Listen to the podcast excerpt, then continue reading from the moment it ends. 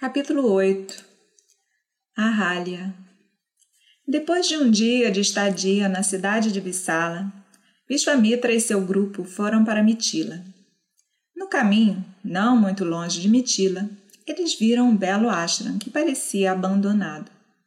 Rama perguntou a Vishwamitra: De quem é esse ashram com essas árvores antigas?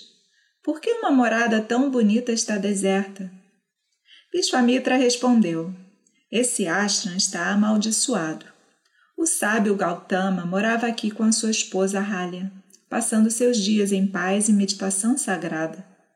Um dia, durante a ausência do sábio no ashram, Indra, tomado por um desejo profano pela bela Halya, entrou disfarçado de Gautama e aproximou-se da senhora com avidez. Ela não se enganou pelo disfarce mas vaidosa da sua beleza e orgulhosa de ter conquistado o amor do Senhor dos Celestiais, perdeu o julgamento e cedeu ao seu desejo. Quando o pecado havia sido cometido, percebendo ter sido hediondo e antecipando a feroz energia espiritual do marido traído, ela avisou Indra do terrível perigo e implorou para que ele fosse embora imediatamente. Indra estava fugindo no pânico e na culpa, mas infelizmente para ele, ele quase esbarrou no Riche, que estava retornando das suas abluções, vestido com roupas molhadas e irradiando um brilho, brilho espiritual. O fingimento era inútil perante tanta sabedoria, e Indra se curvou em súplica e se jogou no chão pedindo misericórdia do Riche. O sábio olhou para ele com ira e desprezo e o amaldiçoou. Animal lascivo como você é, morto para toda a verdade e justiça, que você perca toda a masculinidade. Indra imediatamente se tornou um eunuco e voltou para os devas em vergonha desonrosa. Então o sábio virou para sua esposa e prescreveu para ela uma longa penitência. Ele disse: Você vai viver no ar permanecendo aqui sem ser vista por ninguém. Depois de muito tempo, o filho de Dasarata vai passar por aqui. Quando ele puser os pés nesse ashram, você será libertada dessa maldição.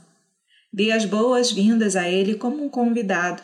Só então você recuperará a sua virtude perdida e recuperará a sua beleza. O sábio então deixou seu ashram violado e foi para os Himalaias fazer austeridades lá. Vishwamitra disse a Rama: Vamos entrar no ashram. Você trará redenção para a Ralya e reacenderá a luz nela, como o sábio prometeu. Eles entraram no ashram. Quando Rama pôs os pés no ashram, a maldição foi desfeita e a Ralya apareceu diante deles em toda sua beleza. Tendo ficado escondida atrás das folhas trepadeiras e tendo mantido seus votos por muitos anos, ela agora brilhava, disse o poeta, na presença de Rama, como a lua emergindo das nuvens, como uma chama saindo da fumaça e como o reflexo do sol na água ondulante. Rama e Lakshmana tocaram os pés da esposa do sábio, purificada pela penitência. Ela recebeu os príncipes divinos com todos os costumeiros rituais de hospitalidade uma chuva de flores desceu dos céus, enquanto a ralha purificada do pecado brilhava como uma deusa. Simultaneamente, o sábio Gautama retornou ao ashram e recebeu carinhosamente a sua esposa arrependida e purificada. Essa é a história de Ahalya contada por Valmiki. Existem outros Puranas e histórias populares com versões ligeiramente variadas mas as diferenças não precisam nos incomodar. Agora, uma palavra pra, para aqueles de nossos tempos que leem o Ramayana ou Bharata ou outros Puranas. Nesses trabalhos existem frequentemente referências a devas e rakshasas. Esses últimos eram maus, não tinham consideração pelo Dharma e se deleitavam com mais ações. Asuras também eram como rakshasas. Mas, mesmo entre os rakshasas, havia alguns sábios e pessoas virtuosas. surgem homens maus, mesmo nas melhores raças, e vice-versa. De forma geral, os Asuras e Rakshasas eram aqueles que se regozijavam em fazer mal maldades. É uma pena que algumas pessoas, em sua ignorância, identifiquem os Asuras e os Rakshasas como antigas tribos e raças da Índia, uma visão não baseada em nenhuma literatura ou tradição ou história registrada. A conjectura de estrangeiros de que Rakshasas era uma raça dravídica não é confirmada por qualquer autoridade em Tamil ou outra literatura. O povo tamil não é descendente dos Asuras ou Rakshasas. Os Devas eram geralmente defensores do Dharma e assumiram a tarefa de destruir os Rakshasas. De acordo com os Puranas, eles às vezes tinham que se desviar do Dharma ao lidar com os Rakshasas, alguns dos quais atingiram grande poder através de tapas. Os Devas eram geralmente bons e aqueles que se desviavam do caminho pagaram o preço por isso. Não havia um código de conduta separado para os Devas. A lei do karma não admite distinção entre os Devas e os outros. A lei se aplica tanto para os Devas como para todos. Sendo virtuosos, como Devas geralmente são, lapsos de sua parte parecem enormes para nós, como manchas em tecido branco. Partimos do princípio de que os rakshasas fazem maldades, então elas não atraem muita atenção, como manchas no tecido preto. O honesto, quando desviado do caminho, deve evocar nossa simpatia. Entretanto, esse é o caminho do mundo. Apesar de não ser correto condenar fortemente eventuais lapsos do virtuoso enquanto toleramos malfeitores habitualmente.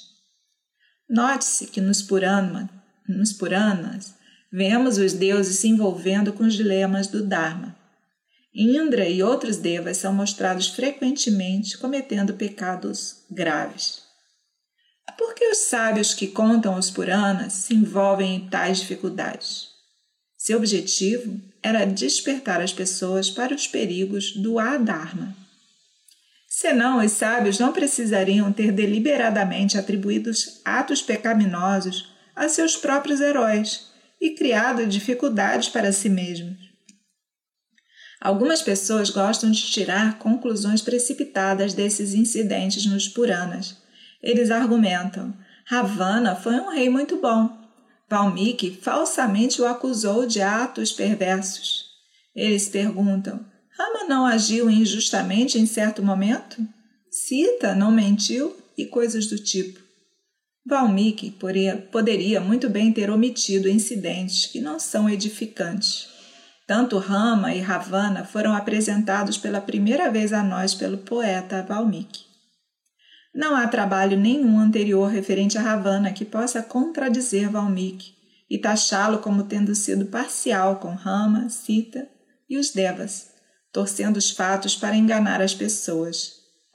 O Ramayana de Valmiki é a fonte base da história de Rama. Nele, nos deparamos com atos incorretos.